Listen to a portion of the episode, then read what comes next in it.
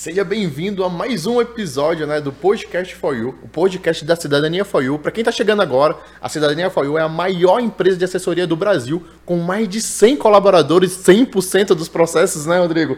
É, ganhos né, favoráveis. E a gente vai explicar por quê. Né? Hoje o time está aqui, um dos times responsáveis da gente ter 100% dos casos favoráveis. E a gente tem a empresa mais tecnológica do Brasil em relação de assessoria. Então você acompanha tudo em tempo real pelo nosso aplicativo beleza? Então, eu sou o Rafael Janesini, um dos fundadores né, e CEO da Cidadania For You, e aqui do meu lado, né, o meu sócio Rodrigo Janesini.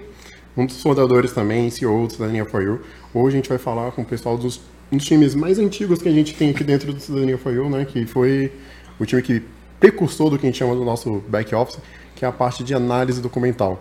Hoje a gente está aqui com a Yane e com o Gabriel para conversar sobre isso. Hoje são os responsáveis aí pela parte de análise documental, enfim, e por uma toda uma máquina que gira em torno do coração, diga-se passagem, de todos os processos. Afinal de contas, a gente precisa descobrir como que se pode ou não pode esses processos. Né? Fala um pouco mais pra gente sobre isso, pessoal. Obrigada, meninos, por terem convidado a gente, né, para estar aqui hoje, falando um pouquinho para vocês, né, sobre como não ter a sua cidadania negada, né, quais são os passos que vocês precisam fazer frente aos consulados aqui no Brasil, né. E hoje a gente vai falar um pouquinho sobre como uhum. funciona o processo de análise. É, eu sou Gabriel Montera, muito prazer, muito obrigado pela oportunidade de estar aqui conversando com vocês.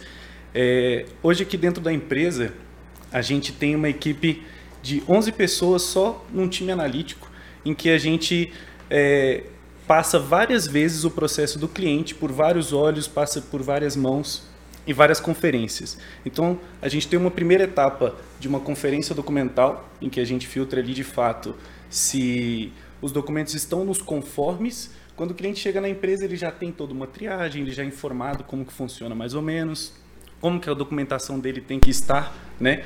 E aí a gente faz essa primeira conferência. Está dentro dos, dos conformes, a gente passa para duas equipes que vão trabalhar ali paralelamente, fazendo a mesma análise. Ou seja, você traz os seus documentos aqui para nós, e aí os seus documentos vão passar na mão de duas equipes paralelamente, eles não vão se comunicar, de forma que a gente possa identificar o máximo de erros, de detalhes possíveis que possam ser encontrados na sua documentação.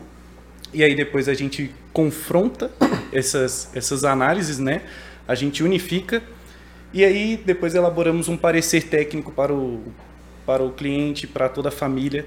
E aí a gente indica todo o passo a passo de ali em diante como que ele pode fazer para de fato reconhecer. Que, o que, que teria que corrigir, né? Isso. Exatamente. E essas correções elas vão depender sempre da via que o, o cliente vai escolher, né? Então, é, eu quero fazer um administrativo hoje na Itália, eu quero fazer um administrativo hoje via Embaixada Brasília, Consulado de BH. Então, o nosso parecer ele vai trazer o que, que o cliente realmente precisa, o que, que você precisa é, fazer com a sua documentação para entrar e não ter nenhum problema quando for apresentar. Então, a gente consegue direcionar é, para cada lugar específico. É, hum. Uma coisa que eu percebo, né, assim, de, de outras assessorias, é geralmente quem faz essa análise muitas vezes é aquela pessoa do comercial, então ele uma pessoa que está pegando aquela documentação, gasta cinco minutos olhando aquelas certidões, acha que está tudo ok, e é isso, né? E seja o que Deus quiser, digamos assim, né? Vamos ver o que, que vai acontecer. E aqui na Cidadania FOIU, então, a gente tem um time, hoje são 11, né? 11 pessoas que ficam só fazendo análise. Então só, as pessoas são treinadas, né? Elas estão ali evoluindo, a gente tem os treinamentos tudo mais, só para fazer análise, né? E, e, é isso que nos garante hoje, né? Até então, 100% dos casos que passaram por nós, né? Que a gente analisou, foram aprovados. E, e é muito legal isso. É, é uma coisa legal de se dizer é que cada consulado, a gente sabe que, tipo, eu quero tirar a cidadania italiana, mas eu tenho um consulado, eu tenho a embaixada de Brasília, eu tenho um consulado de Curitiba, eu tenho um consulado do Rio, e cada um a regra é diferente. É, é, é, é, o cliente, né, muitas vezes ele não entende isso. Poxa, meu primo que fez em Curitiba, a regra, às vezes até a documentação, né, vai ser um pouco diferente, vai ser um pouco, é a mesma documentação, mas vai ser um pouco diferente, porque as regras, as exigências são diferentes da embaixada, por exemplo. Então, o time de análise tem que pegar um óculos da embaixada, pegar o, né, o óculos do consulado e enxergar como, como o, um agente consulado da embaixada ou do Rio, ou como você falou, de alguma comune da Itália, vai analisar aquela documentação. Então tem que ser, realmente a gente tem que saber, né, como o cliente vai querer fazer. Com certeza, Rafa. A gente tem, então a gente faz uma análise realmente minuciosa para o cliente, né? Que nem você falou, o óculos, a gente pega a lupinha ali para encontrar tudo que pode dar né, errado ali. Para o cliente chegar com a documentação 100% uniforme, para ele não ter que, por exemplo, fui lá, foi, ele foi lá no consulado, se apresentou, e aí o consul vai falar, não, olha, você precisa arrumar isso, isso, isso, e te dá um prazo, às vezes, de 30 dias. Porque a gente sabe que hoje aqui é inviável fazer retificações, por exemplo, em duas, três certidões em 30 dias. Uhum. E geralmente, principalmente né, em alguns consulados, a gente sabe que eles pedem retificação em todas as documentações. E aí, mesmo se a gente optar por uma via judicial, que a gente consegue retificar tudo de uma vez, a gente sabe que 30 dias não vai ser o suficiente. Então, hoje a gente realmente tem um time especializado para só fazer análise documental, para garantir o sucesso do cliente. Então, por isso que hoje as nossas análises né, garante 100% né, dessa, dessa questão, porque a gente tem um time só focado nisso. Então, não é uma coisa de cinco minutos, né, que eu vou dar uma pincelada ali. São dias que a gente passa fazendo uma análise, são várias pessoas que passam por essa análise, né. E, inclusive, a gente tem um sistema, né, Montera, que a gente trabalha e traz para realmente validar isso. Se você quiser falar um, um pouquinho. Sim, como o Rodrigo colocou aqui na nossa introdução, né? A gente é a empresa mais tecnológica nesse ramo, e inclusive tem desbravado caminhos aí por conta da tecnologia, né? Então, hoje nós temos um sistema próprio só para análise documental. É, é um sistema desenvolvido para isso, não é? Desenvolvido para isso. isso. Exatamente, desenvolvido dentro de casa exatamente para isso e a gente consegue analisar todo tipo de documento lá, sabe? Todo tipo de processo a gente consegue adaptar esse sistema para várias situações, né? Isso, e cada certidão, por exemplo, a gente levanta de 40 a 50 pontos de atenção, né? Então, de possíveis inconsistências ou possíveis impedimentos. Não, isso, isso poderiam... é uma parte muito interessante, porque a gente escuta muito o pessoal comentando com a gente. Tipo, o que, que eu tenho que olhar num documento? Você acabou de falar que entre 40 e 50 pontos por documento que você está falando, né? Uhum. Isso. E uma família tem aproximadamente quantos documentos, assim, quando eu quero fazer o processo da minha família? A média é quantos? A nossa média hoje são 16 documentos por processo. Só que isso é uma média que o, a, a, população é muito heterogênea. A gente já chegou a ter. O nosso mínimo foram seis documentos numa família bem uhum. pequena. E o nosso máximo foram 108 documentos numa família só. 108 certidões. 108 certidões. Para uma família. Sendo que tem certidão que tem mais de uma página. Tem certidão sim, que é frente e verso, duas páginas, etc. Para uma família. Exatamente. Então aí está falando de mais de 4 mil pontos de verificação. Sim, inclusive, é, o parecer que a gente entregou para essa família, né, gerou mais de 140 páginas. 140 páginas de parecer. De parecer. Então, e o que, com que, todos os pontos. E o que, que a família faz nesse parecer agora. Beleza, fez 140 páginas de parecer. O que, que consta nesse parecer? Então, no, no nosso parecer, a gente levanta tudo o que o cliente precisa para a documentação dele estar tá uniformizado. Então, a gente levanta se tem algum tipo de impedimento, né? Uma uhum. declaração uhum. por terceiro, um impedimento geográfico, é, um registro tardio na maioridade, que pode ser impedimentos aqui na via né, administrativa no Brasil. E a gente levanta também as questões das retificações. Então, tudo que ele precisa retificar, a gente aponta ali como está no documento e como deveria constar. Então, além de a gente falar também como a documentação deve ser preparada, é, olha, ela precisa de apostille, não precisa, precisa de tradução, não precisa. Então, a gente levanta tudo, a gente dá o parecer para o cliente, se ele quiser ali fazer o processo, ele consegue. Então a gente entrega tudo. Olha, cliente, a gente analisou toda a sua documentação, são todos esses pontos que você precisa né, uniformizar. Aqui está o, o, passo a passo do que você precisa fazer. Uhum. E aí a gente levanta, né? A gente coloca a certidão também para o cliente poder comparar, né? Aquele erro que a gente está apontando. Então a gente coloca a certidão ali, levanta o erro e fala, olha, para você poder comparar o que, que tá lá na certidão e o que, que a gente está pedindo para vocês corrigirem. Então, o nosso parecer hoje é indicando a viabilidade mesmo, dando a viabilidade e falando o que, que ele precisa fazer nos próximos passos para seguir com a cidadania. E isso que é a parte importante, né? Toda vez que a gente fala que tem viabilidade, que a gente dá o, o nosso carimbinho, assim, né? No sentido, tipo, poxa, você vai precisar retificar isso, isso e isso, vai precisar fazer algumas modificações. Se você fizer isso, esse processo está é, ganho, 100%, né? né? Que a gente Sim. sabe. Se Todos não, que fizeram, aí depende do consulado, hoje. depende de quem vai analisar. Pode ser que até passe, né? Mas pode ser que peçam para retificar, que enfim, que não passa. A maioria das vezes a gente sabe que não vai passar, né, da documentação. Sim, com certeza. Se é. não quiser uniformizar, às vezes o cônsul lá que está analisando fala, não, esse Eles vão em cima, né? em cima. É, uma coisa que eu achei interessante você falar do nosso parecer, que a gente entrega para o cliente, é que hoje a gente entrega o parecer, muitas vezes precisa, né, retificar. Retif... Para quem não sabe o que é retificar, é corrigir, é, é, é, enfim, é pegar algum dado que às vezes está divergente. Por exemplo, na certidão de nascimento tem a data que ele nasceu lá.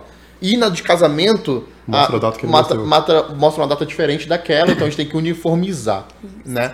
E a gente entrega isso para o cliente, mesmo a gente tendo, né, o, tanto a parte jurídica como a parte do cartorial que faz as certificações tanto administrativa como judicial, mas mesmo assim a gente entrega para o cliente e se ele quiser ele pode fazer por conta própria, ele mesmo pode fazer ou ele pode ou ele pode nos contratar. Ah, acho que a gente é uma das únicas empresas que entregam um parecer para o cliente, justamente porque se ele quiser seguir sem a cidadania for you, por exemplo, a gente sabe que 99,9% nos contrata, inclusive depois do parecer eles ficam super felizes, né? É um documento muito técnico e que eles elogiam demais, né? O parecer, que realmente a gente vai no- na, na vírgula, né, ali no detalhe, mas a gente potencializa, né, as pessoas.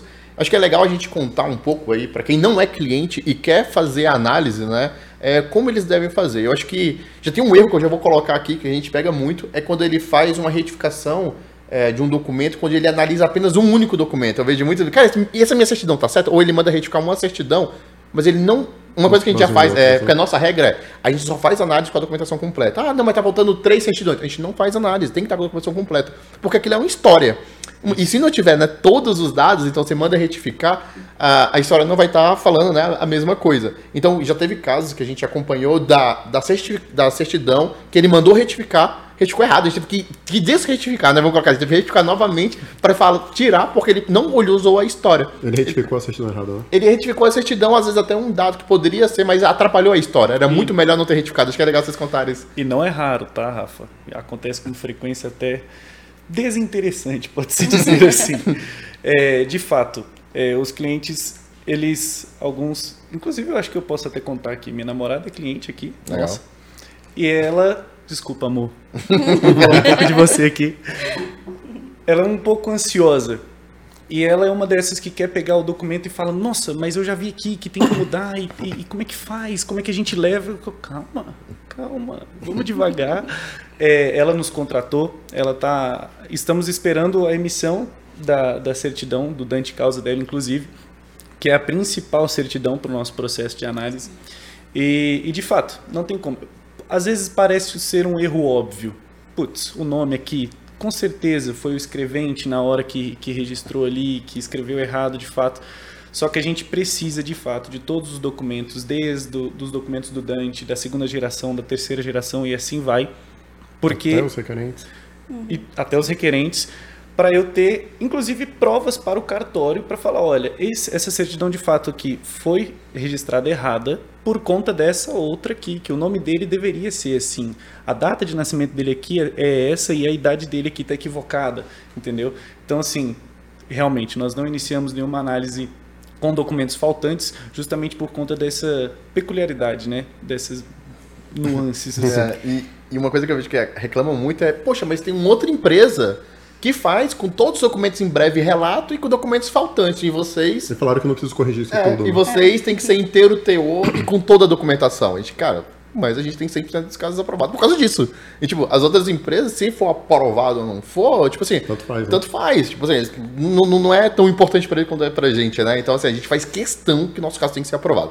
E isso a gente só consegue analisar se for a história completa e com todas as certidões inteiro teor. Acho que é.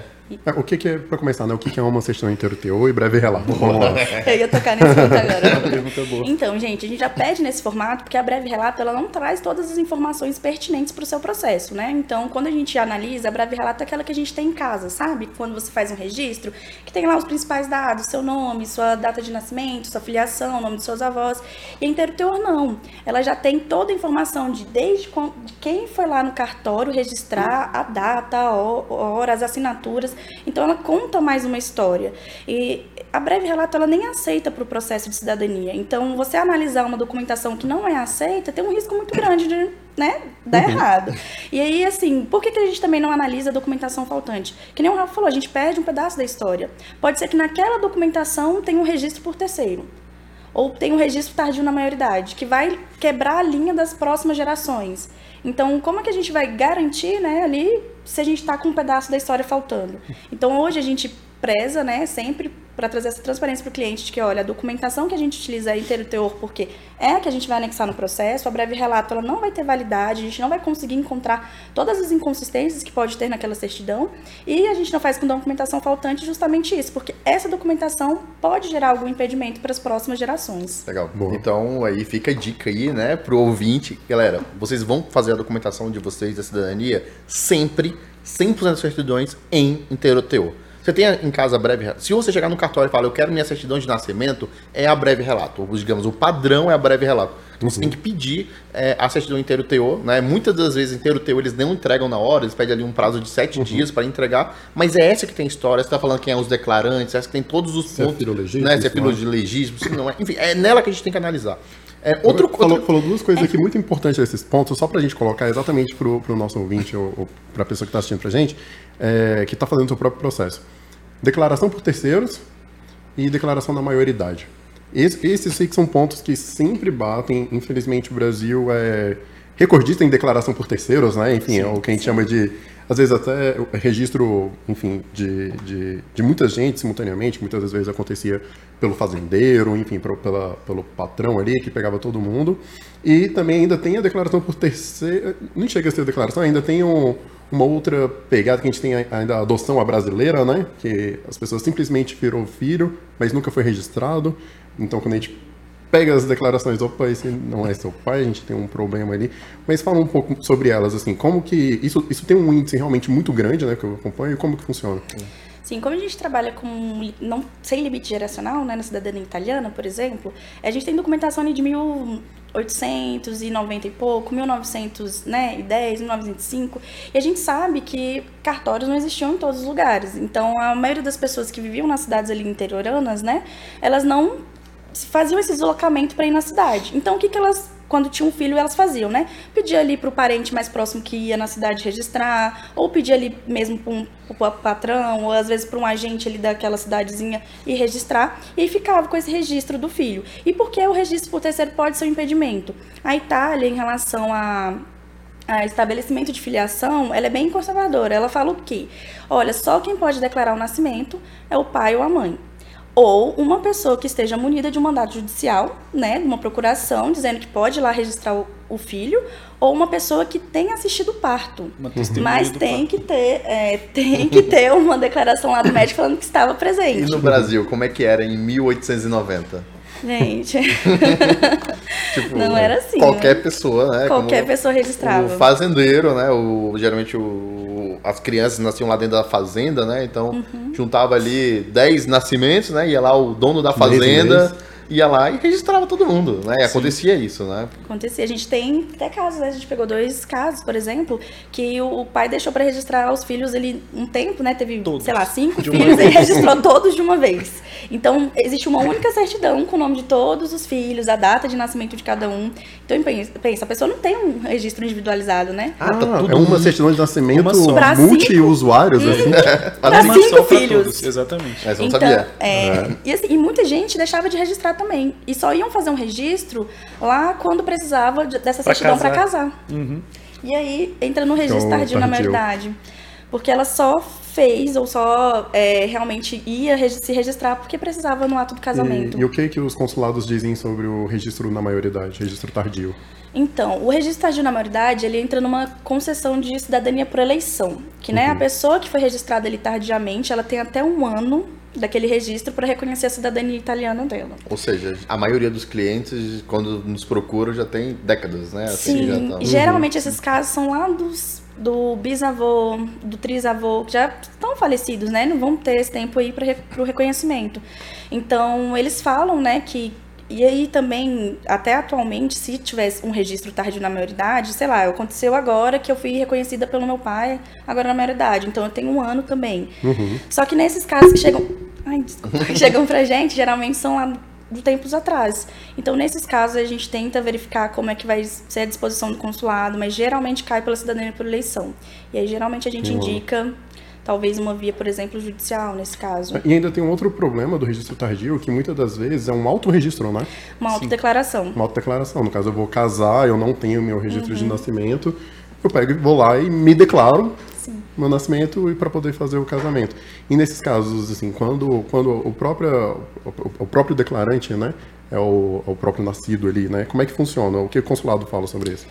Então, é, se for para pessoas que já estão vivas ainda, né, são requerentes ou ainda estão vivas na linhagem, eles falam que a gente, alguns permitem para a gente anexar um, o processo para saber o porquê que estão fazendo aquele registro tardiamente. Porque pode ter sido porque o cartório, sei lá, pegou fogo, perdeu a documentação, algo do tipo, e eles fazem um suprimento. Então eles falam, ó, traz, tragam um mandato que eu quero ver o que está realmente falando, por que, que você está fazendo a sua declaração agora. Mas muitos deles ainda não têm uma regra, sabe, sobre isso. Então a gente tem que verificar caso a caso, ponto a ponto. Nesses casos a gente né, faz uma comunicação ali com o consulado para saber o que, que ele entende sobre esse ponto, para ver o que, que a gente pode indicar né, de melhor via para o cliente. Não, legal. E uma coisa legal é que, pô, a cidadania italiana, né, existe uma lei, uma regra única, mas a gente sabe que cada consulado aqui no Brasil enxerga, né, digamos, tem um óculos diferente, né? Cada um enxerga com uma ótica, a documentação muda, a regra muda, né, para cada consulado e no comune, de, mesma coisa, né? Comune também vai mudando e no judicial também, né? O judicial inclusive, como é mais by the book, ele é mais da, da lei, então é, é, é, mais fácil porque o advogado ele consegue meio que justificar algumas coisas, alguns aportuguesamentos de nome e tudo mais e aí tem mais aquela flexibilidade. É, eu sou. Como é que. Muitas, muitas vezes as pessoas têm dúvidas, né? Primeiro, em, qual consulado. Já, tem consulado que você quer mais fácil, tem consulado que é mais difícil. Eu posso, por exemplo, eu, eu, eu tô aqui em Brasília, sou nascido e moro em Brasília. Eu posso, por exemplo, sei lá, vamos supor que o consulado de, do Rio de Janeiro é mais fácil, por exemplo. Eu posso fazer no consulado do Rio de Janeiro? Não, infelizmente não. É, existe uma jurisdição geográfica, né? E você tem que reconhecer a sua cidadania no consulado daquela jurisdição que você mora, que você reside mesmo.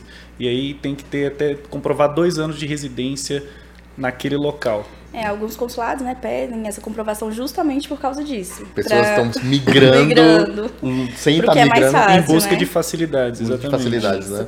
E aí, justamente, né? Então, a gente tem as circunscrições consulares competentes, né? Então, cada uma delas opera em alguns estados aqui do Brasil. Então, por exemplo, aqui em Brasília não é só Brasília, é Goiás, é Amazonas, por exemplo, tem outros estados que aqui, né, trabalha. Então, hoje a gente não pode falar assim, ah, o mais fácil é tal consulado, vamos migrar para lá, porque não vai ter como comprovar, né? É, e fora que o mais fácil também depende da. Primeiro, né? Tem consulados que são mais rápidos, mais lentos e também depende da documentação. Né? Então tem consulado que aceita Sim. um erro na documentação, digamos assim, uma, uma variação. Um outro já é mais rápido, mas não aceita, a documentação tem que estar mais correta, né? Então acho que qual seria a dica? Vamos lá, eu, sei lá, vamos supor que eu, eu moro em Brasília. Qual seria a dica né, de, um, de, um, de um cliente que mora em Brasília, ou que mora em São Paulo, ou que mora em qualquer. Uma pessoa que quer buscar cidadania, né, mas quer fazer análise? Né? A primeira coisa que ela tem que fazer. Eu, eu, eu sei que tem que ir no site do consulado, pegar o roteiro. Como é que pegar eu sei como é todos é, os documentos? Pegar né? todos os documentos. É. Como, é que sei, como é que o consulado vai aceitar ou não vai? Acho que vai muito da experiência, né? Assim. Sim. É, o processo, ele ele é feito para que o cliente, para que a pessoa possa reconhecer sozinha a cidadania, certo?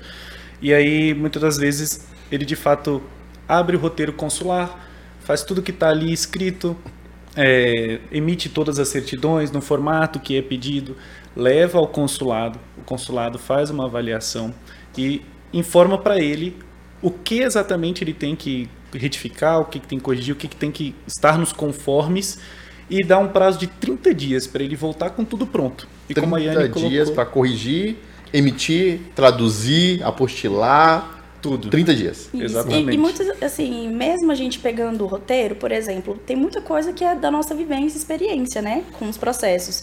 É, a gente às vezes conhece como a forma de analisar, como pensa aquele, aquela embaixada, aquele consulado. Porque, por exemplo, nem todos eles vêm descrito o passo a passo do que você deve fazer. Então, assim, às vezes você vai ali pelo roteiro e quando você chega lá tem coisa para você arrumar.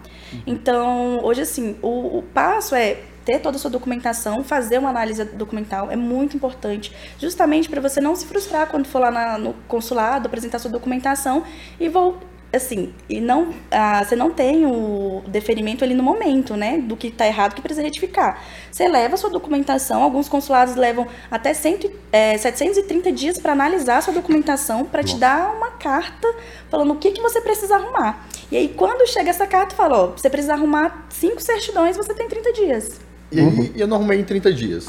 E aí? Você Aí é- pode solicitar um pouco mais de prazo. Só que aí não tem nenhum roteiro, não tem regra sobre isso. Você literalmente solicita e, E reza. e reza. E reza, porque assim, é, alguns aceitam e não estendem para um prazo de mais 30 dias. Uhum. Outros não aceitam, e aí quando passa os 30 dias, você perdeu aquele pagamento que você fez, 300 euros no Ah, agendamento. tem isso, né? Tem a, a Tem uma taxa de taxa. 300, Gente, né? vocês perdem a taxa de 300 euros, então. Pra cada requerente adulto, é pra legal, né? cada requerente maior de 18 anos. Ou Bem seja, legal. entrou ali 10 requerentes ali, a família inteira perdeu 3 mil euros só porque você não analisou direito seu, Sim. seus documentos. É, Exatamente. e, sei lá, exemplo, sei lá, em Brasília aqui, igual a gente viu que estavam convocando, né? Então a gente teve pessoas que nos procuraram, que não eram nossos clientes, e nos procuraram para fazer retificação, que tinha 30 dias, né, para arrumar tudo, que era impossível. Basicamente, perdeu os, 30, os, os 300 euros cada adulto e vai ter que se inscrever de novo, Sim. esperar mais, sei lá, 10 anos para ser convocado. Depois que você entrega a documentação, esperar mais dois anos para eles analisarem, né? E aí, e torcer para que dê certo dessa segunda tentativa. É, o processo acaba se estendendo demais, né? Hoje a gente tem, por exemplo, as convocações de alguns consulados do ano de 2016, do ano de 2008, 9, 10. Então, assim, a gente sabe que tá um tempo, né? Teve a pandemia e também que atrasou um pouco mais os processos. Então, pensa, hoje, hoje eu tô me inscrevendo na fila. Gente, eu não vou ser convocada daqui um ano, dois anos, dependendo do local.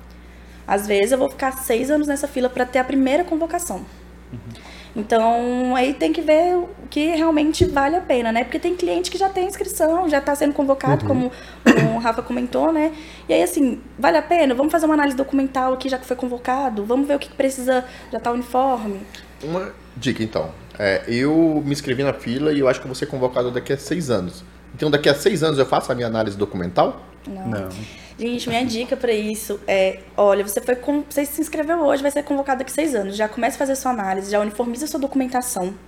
Porque quando você chegar lá no momento da convocação, você não vai precisar voltar É. com, e ter a cartinha lá falando, retifica isso e isso. Porque E vai é estar Sem tudo contar uniforme. que tem algumas retificações, principalmente as que precisam.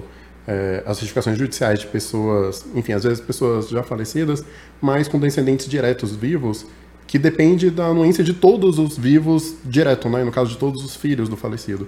E muitas das vezes as famílias elas não estão de acordo, né, com, esse, com essa É, documentação. e porque fora que demora um ano, às vezes, né? Tem juiz, né? Depende da vara que vai ter que ser o processo judicial, vai demorar um ano. Então imagina, eu me inscrevi há, sei lá, 10 anos atrás, chegou uma cartinha agora falando que eu tenho que levar minha documentação 100% pronta daqui a 30 dias. E eu vou entrar numa retificação que às vezes demora um ano. Tipo, não dá, né? Não, prazo isso, isso se todos os parentes quiserem que você se retifique. to- é, ainda tem todo Porque esse tá retificando o nome processo. do pai deles, né? Às vezes afeta o inventário, alguma outra coisa, eles têm que concordar. Então você tem todo um tempo para poder fazer Até isso. pra convencer, né? Falando, Convencer, não, isso aqui é né? pra cidadania italiana, é preciso, isso Já não chama vai. eles para participar do É, processo. não vai mudar os inventários. Justamente. Até num processo administrativo, ah, mas eu vou então fazer uma retificação em via, em via administrativa.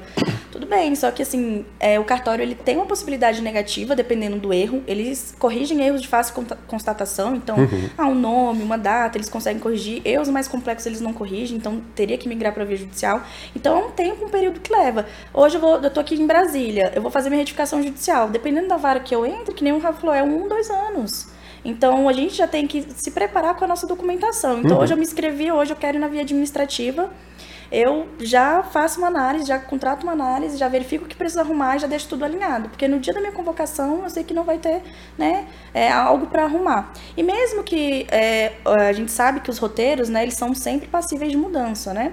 Hoje o, o roteiro da embaixada ele é bem criterioso em relação à retificação e uniformização de documentos. Então é tudo, todo errinho tem que retificar. Então não tem um, um perigo de lá na frente, né? É, hoje ele, sei lá, falar que retifica nome, sobrenome e lá na frente ele vai pedir data. Hoje vai estar tudo uniformizado. É claro que ele pode, é, lá na frente, pedir documentação adicional, né? A gente sabe. Eles sempre vão dispor isso no roteiro, que pode pedir documentação adicional, independente se tiver tudo uniformizado, né? Mas a gente sabe que aí o tempo que leva.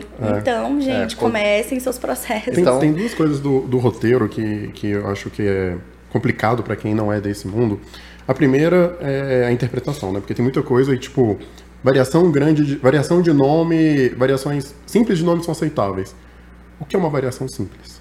Aí depende, né? Aí cada Depende um- do agente que tiver ali Depende no dia, do bom É extremamente humor. subjetivo É mesmo. muito objetivo. E o pior, pra mim, de todos, assim, além disso, é amanhã um novo roteiro. E, e o entendimento muda, né? Assim, não- às vezes não muda nem o roteiro. Às vezes é o mesmo roteiro, mas tipo, a gente viu que em BH, por exemplo, às vezes nem muda o roteiro. Teve agora teve mudança, né? Mas a, gente, a gente acompanhou antes que sem mudar o roteiro, eles mudaram o entendimento. Então, assim, uma pessoa, às vezes até um, um irmão, com a documentação foi entregue, depois vai um outro irmão com o mesmo roteiro. Não, mas agora a gente tá pedindo coisas a mais. Mas calma, mas meu- meu irmão, mesmo pai, mesma mãe, foi reconhecido. Não, mas a gente agora mudou o nosso entendimento. Como é que. Como é que pode, né? Como é que assim, um irmão tem a cidadania e o outro não consegue com a mesma documentação? Eles questionam muito isso, muito mesmo. É, quando a gente consular muda também, é, até o roteiro mudar de fato, demora. Que nem um caso que o, o Rafa citou de BH, foi isso mesmo que a gente vivenciou. É, Mudou-se o cônsul ali por meados de agosto do ano passado, e a gente já começou a perceber um movimento diferente, né? Porque BH não era tão criterioso com retificação, era mais tranquilo, deixava passar. E aí a gente foi analisando, experienciando, né, vendo como é que estava indo e a gente já começou a mudar até a nossa análise. É, ali em setembro, meados de setembro, a gente mudou nosso entendimento de análise. A gente começou a ser mais criterioso, começou a né, trazer para uma retifica tudo, ter- esteja com tudo uniforme. Eu acho que, se não me engano, em meados agora de janeiro, eles mudaram o roteiro. E aí eles trazem, né, justamente o que a gente já vinha Novo, trabalhando Já- ali. É uma coisa que a gente já sabia, né? Porque a gente já tinha visto. Tava é, acontecendo. isso, acompanhando né, de perto o que, que eles estavam exigindo. Então a gente já tinha ajustado o nosso roteiro antes do consulado ter ajustado o roteiro dele, né? Sim. Isso. Então, isso só pelo entendimento de o que estava passando e o que, que não estava. Sim, nós costumamos dizer aqui que nós temos um roteiro interno próprio, né? Que é exatamente isso que você acabou de falar, Rafa. No sentido de o consulado ele não especifica muitas vezes 100% do que ele quer. Igual a Yane colocou, se o agente consular muda, o roteiro vai permanecer o mesmo ali por pelo menos seis meses, só que o entendimento dele já mudou. Então, os processos que chegarem na mesa dele naquele período ali podem ser deferidos porque ele não acredita que o roteiro esteja adequado e pronto. E vai ser exatamente Principalmente assim. esses termos genéricos, né? É, Variação pequena. Variação ou- simples de nome. Cara, um I para um E. Não, para mim não é variação simples de nome. Pra mim, isso Igual a gente já pegou, já pegou o pessoa. caso que um I virou um E e ele achou que tinha que retificar. Poxa, se isso não é simples, o que, que é simples, A gente né? pegou um S para um Z, um Z. Tipo assim, é o mesmo nome, a, fala, mesmo assim, né? mesmo É a mesma pai, coisa. mãe, tá tudo igual. Mas um S e um Z eles já acharam que não era simples o suficiente. É. E hoje, até essa questão que você colocou dos irmãos, que, poxa, um, um já reconheceu e o outro foi reconhecer com a mesma documentação e não conseguiu, até isso tá nos roteiros hoje. Eles colocam, não tem. É, é raro, né? Aceitar aproveitamento de pasta. É, se, se alguém da sua família já reconheceu, isso não significa nada para você. Eles especificam isso no roteiro hoje. Inclusive, sobre aproveitamento de pasta, pegando o gancho, né? é, tem até nos roteiros que se a documentação que tiver arquivada não tiver na disposição do roteiro atual, pode ser necessário Pode ser a atualização, né? Uhum. Imagina, você já fez seu processo, sua família fez seu processo, tá lá com a documentação, você vai fazer um aproveitamento, eles mandam mexer naquilo. É, é legal falar o que é aproveitamento de pasta, né? Porque talvez tem pessoas que não vão saber o que, que, que, é esse aproveitamento de pasta. Então, gente, o aproveitamento de pasta consiste em você aproveitar uma documentação que um familiar seu já levou e já teve reconhecimento. Então, as documentações em comum. Então, se eu tenho ali um primo, a gente tem o mesmo avô, então eu vou, re- eu vou pegar essa documentação, a- aproveitar né, a documentação do meu avô que já está lá, do meu bisavô italiano, e vou levar só as documentações referentes a mim, então, né, do meu pai e minhas. E aí eu aproveito aquela pasta sem ter que levar toda a documentação desde o Emitir, italiano. traduzir, apostilar, Isso. tudo.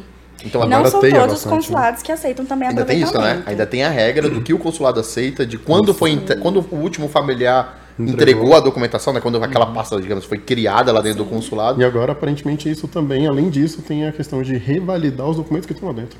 É, e digo mais, eu consigo consultar se tem a pasta em algum consulado? Não. Não posso, né? Não eu posso pode. olhar a documentação de algum consulado, mesmo sendo o mesmo avô? Não, então não pode. então, assim, então, Ainda vai na É, e digo mais, e tem, alguns, é, e tem alguns consulados, por exemplo, que para você aproveitar a pasta, o familiar tem que entregar algum comprovante, Tem né? que Entregar- autorizar. tem que autorizar, ou então entregar com, pô, mas é o meu o avô, número, né, da é, pasta. Sim. número da pasta, às vezes o comprovante de pagamento da taxa, né, consular. Mas, poxa, mas o meu- é meu avô que tá ali, a documentação do meu avô. Não, não, você tem que pedir uma autorização para usar a documentação do seu avô, senão você vai ter que fazer tudo de novo. Até para esses casos, né? Imagina, você tem a sua cidadania reconhecida, eu vou lá e mexo na sua pasta e aí tem que modificar, eles veem que tem algum erro lá que faz, traz impacto para sua cidadania. É. Né? É É. Então é complicado. Então um familiar precisa autorizar. Não, eu autorizo você utilizar minha pasta. Inclusive tem. A gente até sugere eles levarem um documenta uma documentação, uma cópia, né? Documentação daquele familiar também, junto com essa declaração. Reconhecida em, em cartório. É, também, e né? lembrando, pessoal, que não é todos, né? Não é todos os, os consulados que aceitam o aproveitamento de pasta. Então, São assim, poucos. é, são poucos e as regras mudam, né? Então você tem que pegar. A, a dica é sempre vai no site do consulado. Cada consulado tem um site, né? Sim. Sim. Do, do governo italiano. É, ele geralmente ele tem em italiano e em português, né? É o idioma local, né? Então você vai lá, baixa o roteiro, tem lá o roteiro explicando como é que você faz para se inscrever na fila, se não é fila, se é agendamento via WhatsApp, via pré-nota, me via o que for. Então vocês vai lá, vê como é que é o roteiro e faz aquela documentação e o mais perfeito possível, né? Assim, a mais uniforme. Sim. O nome lá é, sei lá, no meu caso, Genesine com S. Se tiver algum documento para cima que é Genesine com Z, não pode. Genesine com dois, com E, Genesine, Genesine também. Assim, a dica é, dica de ouro é deixar tudo uniforme, né? Exato. E se não for deixar tudo uniforme, é de fato conhecer como cada consulado está lidando com aquelas variações, né? E que acho que a Yane falou uma coisa muito legal, mudou ao longo do tempo, né? BH acho que é um grande exemplo, que era um consulado que, sei lá, dois anos atrás era o sonho de todo mundo era reconhecer a cidadania em BH. BH. E hoje, né? Como é que é hoje? Hoje é um pouquinho assim mais tenso, né? Ah, gente Recentemente o Rio também, né? É, o Rio também, a gente considerava o Rio muito tranquilo em relação ao reconhecimento. E hoje eles já mudaram o roteiro deles, né, esse ano. Então, colocaram algumas exigências que não tinham, por exemplo, de validade de documentação. Rio de Janeiro, a validade era exclusivamente para casamento de requerentes, valia durante um ano. Agora, toda a documentação tem validade de um ano. Toda. Então, sei lá, a educação do meu bisavô, que, sei lá, Do faleceu há italiano. 40 anos atrás, eu emiti agora, você tem o inteiro teor. Aí, sei lá, vou ser convocado, vou entregar daqui a um ano e meio já não vale mais. Eu tenho que emitir de novo. E se for, é, essa questão da validade é sempre para documentações de brasileiros, né? Uhum. É, Isso, mas meu bisavô que é brasileiro. Sim, vai ter que emitir de novamente, E antes não precisava? traduzir, apostilar. Não precisava. Não tinha validade as outras documentações. Então era muito tranquilo, né? Pensa, você só ia lá e emitia seu casamento, né? Se, se tivesse uma única documentação que você ia precisar apostilar e traduzir, hoje você vai ter que fazer De todas. de todas. Então, vamos lá. Eu, eu quero fazer minha própria análise. É, eu sou um ouvinte, né, que não é cliente da Cidadania For You, então vai ter que fazer a própria análise, por exemplo. Então ele vai precisar, a primeira coisa é emitir todas as certidões, né, nascimento, casamento e óbito, a maioria dos consulados, né? É inteiro teu. Sim. É inteiro, boa. É inteiro. Gente, eu queria teu. frisar que o inteiro teu é digitado, tá? Porque tem a cópia Sim. reprográfica também inteiro teu. E essa daí, ela geralmente os consulados não, não, Não aceitam. E, e isso é legal, porque o para quem tá falando cidadania italiana, é digitado. É ditado. Pra quem tá falando cidadania portuguesa, É reprográfica. Ele já não pode editar. Já não, Já não pode, pode digitar. digitar. Tá, beleza. Então vamos lá, eu, eu tô falando de cidadania italiana, então. Então eu tenho que pedir a, a, a inteiro teu digitada, não pode ser reprográfica, né? É, de todas as certidões, nascimento, casamento e óbito, né, de mim até o italiano, né? E analisar aquela certidão. E uma coisa que eu vejo que muita gente nos pergunta, né? Assim, questiona e fala, caramba, qual é o prazo? Acha nosso prazo de análise longo, já que, sei lá, a outra empresa analisou em meia hora. Tipo, como é que vocês pedem? Quantos dias a gente pede de prazo? Qual é o tempo Ah, médio que a gente entrega? É, o tempo médio que a gente entrega uma análise hoje? Completa 25 dias. 25 dias. É, aí isso a gente depende um pouco também quando a gente pega para finalidade administrativa ou judicial, né? É. Exatamente. E aí a judicial é a maior, porque enfim, a gente passa pelo nosso advogado também para poder, O advogado pra italiano e tudo dar, mais. uma, dar uma Pra... olhada por todo o corpo jurídico, né? Então acaba é, postergando um pouco mais, que hoje o time de vocês fazem os- as duas análises, correto? Sim. Até porque o cliente que não quer esperar os seis anos da fila, existe uma saída, Sim. que é a saída judicial, Então, enfim. Hoje nosso pior prazo é 25 dias e tem casos que a gente entrega em 15 dias, talvez ali um pouco menos, um pouco mais. Uhum. Poxa, mas, cara, como, como 15 dias se as outras entregam em meia hora? Olhou ali um documento, viu que não estava nada errado, né? Acho que é muito legal a gente falar como é que é o processo também, né? E fica a dica, né? Como é que é o processo? Hoje eu virei cliente, entreguei todas as certidões inteiro TO, vamos supor que são 16 certidões, né? Que é a média, inteiro TO. Não, ou melhor, vamos colocar o caso dessa família que vocês colocaram que tinha cento e, cento e quantos documentos? 108. 108 documentos. Como que foi o processo deles? Passou por quantas pessoas, demorou quanto tempo e... Enfim, a gente já falou que foram mais de 4 mil pontos que foram avaliados, né? Enfim, como que é esse processo?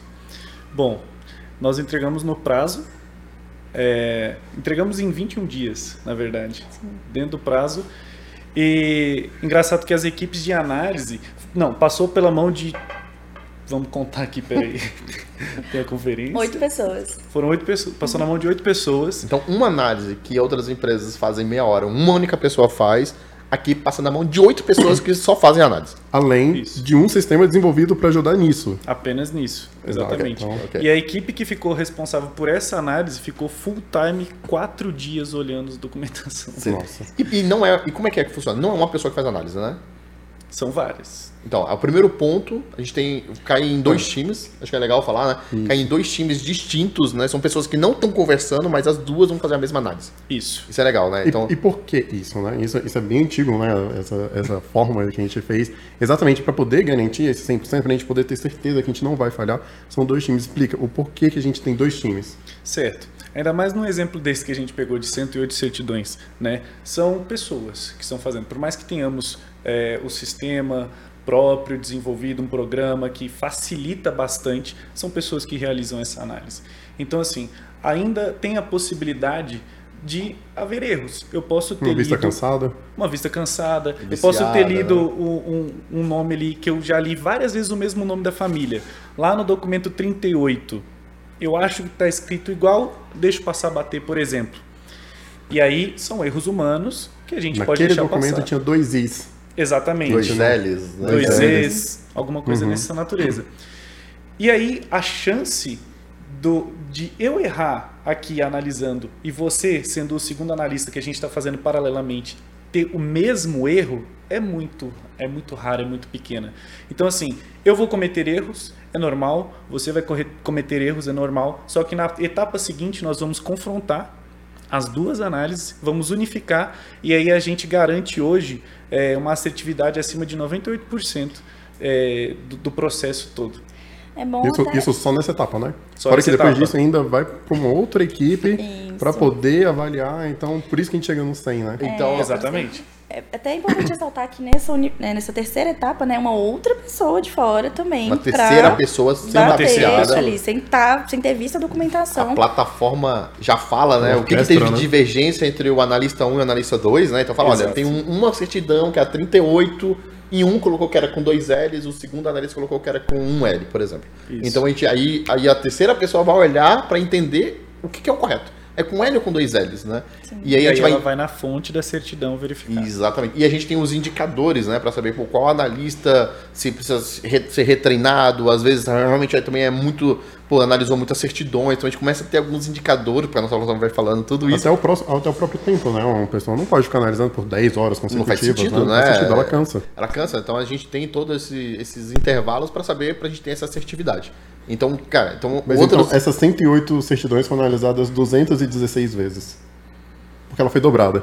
Então, 108 certidões foram analisadas por um time, 108 certidões foram analisadas, as mesmas 108 certidões foram analisadas pelo outro time. Então, a gente levantou os mesmos dados 216 vezes. E revisada mais três vezes para frente. revisada mais três É, vezes. Só nesse ponto já garantiu 98% de assertividade. Sim. A partir disso, a gente ainda tem mais revisão para ser feito, o próprio sistema valida, passa por mais um time, mais, mais pessoas Até cair no outro time, que é o time de parecer. Isso. que são pessoas que não tem, que não estão viciadas, que elas não participaram da leitura das certidões. Elas vão pegar realmente o documento mastigado e bater, confrontar com o roteiro, até porque estu- essa- é o time que estuda o roteiro semanalmente, né? Sim. Para saber essas E como é que é esse time de parecer? Isso, o time de parecer, né? Eles pegam essa etapa da terceira etapa, né? Que a gente chama. De, A gente unificou aqueles dados que a gente levantou.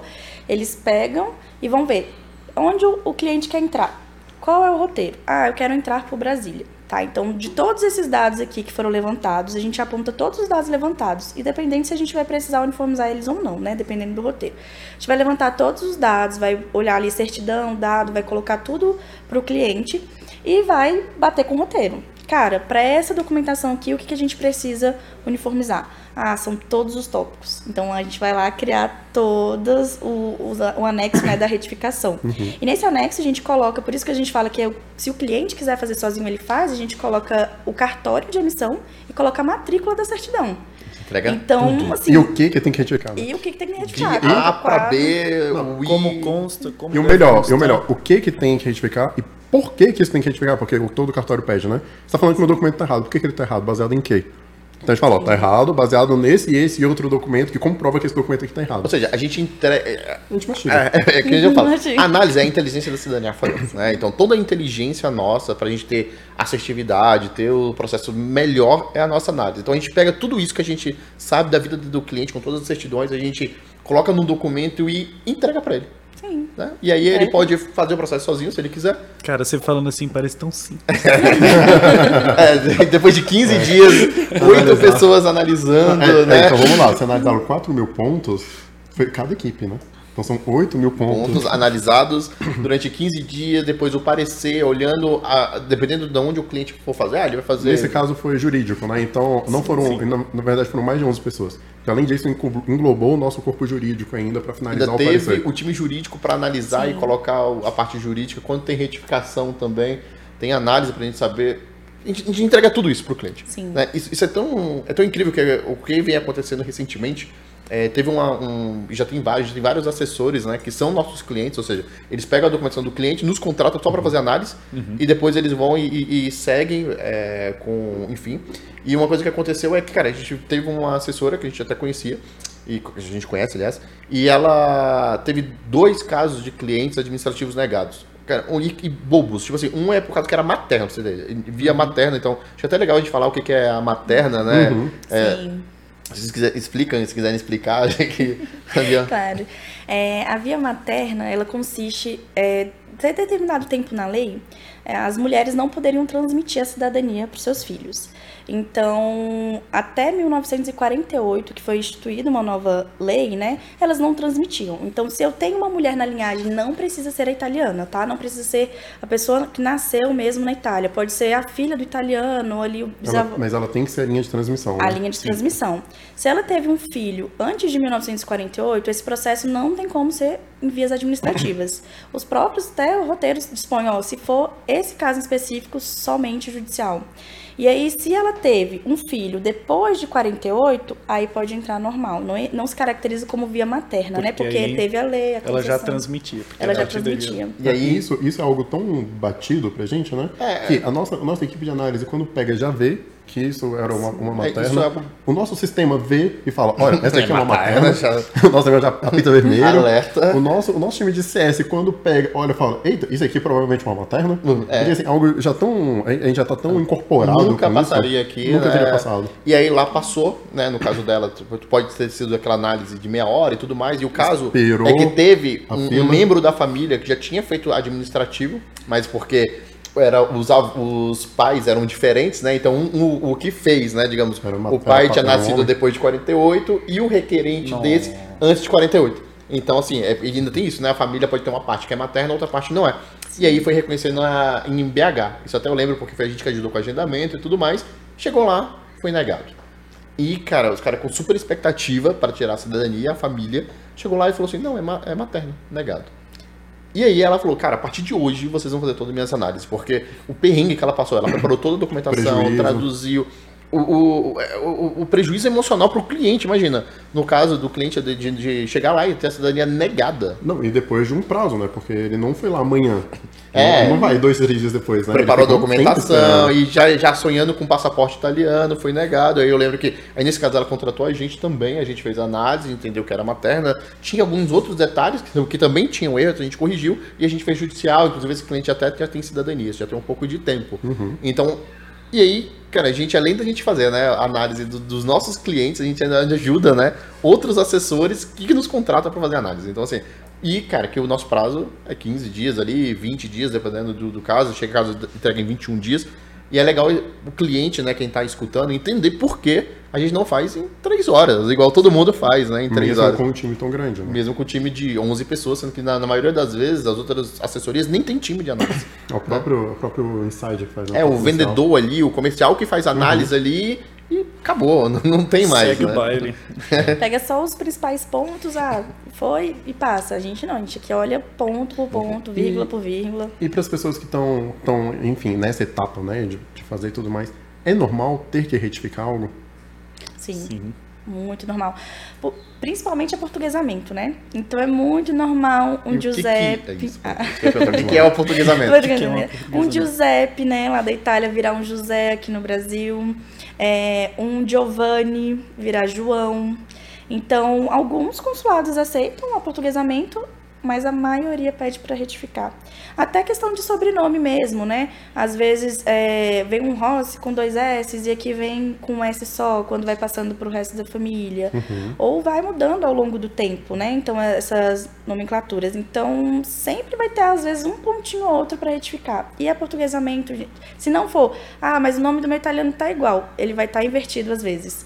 né? Que a gente sabe que a documentação italiana é sobrenome e nome. E aí, quando vem para o Brasil, sei lá, meu nome é, Giuseppe Bruno, por exemplo. Aí veio. é, Bruno foi meu sobrenome, né? O nome, aí veio Bruno Giuseppe. E assim, tem muita essa troca, né? Então, sempre vai ter, às vezes, algum ponto ali para ser retificado. É um sobrenome que virou nome no Brasil, né? Isso, porque na época muitas pessoas vinham sem saber ler e escrever. Então, às vezes, quando ela falava, as pessoas. Escreviam de qualquer. Da É. maneira que que ela entendeu. A gente tem Importante um. também ressaltar que não tinha acordo orto- ortográfico na época. Ah, Sim. Então não, e- só e os provavelmente- nomes. E provavelmente está falando de um italiano que fala italiano, falando para um brasileiro que fala português. Isso, a gente tem um caso que, assim, é, o cara era Giovanni, né? O nome dele Giovanni. Ele veio pro Brasil, ele virou tio Janes. gente, e assim, a família dele toda reconhecia ele, né, como tio Janes. E, E na era, o nome dele era Tio Era Janes. tio Tio Janes. E quando a gente chegou a fazer né, essa busca dessa documentação, a gente falou, não, é Giovanni. Eu disse, Nossa, até hoje a gente nunca soube que era Giovanni, porque às vezes a forma de falar, a entonação, né? A pessoa escreve ali. A gente teve um outro caso de um sobrenome, eu não lembro o nome do sobrenome, mas que aqui no Brasil virou alface. Alface. Alface, Nossa. tipo, nada Muda a ver, tudo. Porque Era uma palavra que a pessoa que estava recebendo ali conhecia, entendeu que era. É, ele falou virou. alguma coisa ali parecida e é. E aí acontece muito, né? É muito normal essas questões de aportuguesamento nos nomes. E aí vai passando aquele sobrenome, né? Porque a gente sabe que a maioria dos nascimentos antigos pega sempre o nome ali da linhagem paterna, né? Fa- é, agora que a gente tem os sobrenomes da mãe, né? E do pai nos, nos registrados, mas ia passando erro de geração por geração até chegar nos requerentes. Então, É, e, e hoje, para fazer essa análise, vamos lá. Os principais pontos que a gente tem que ver.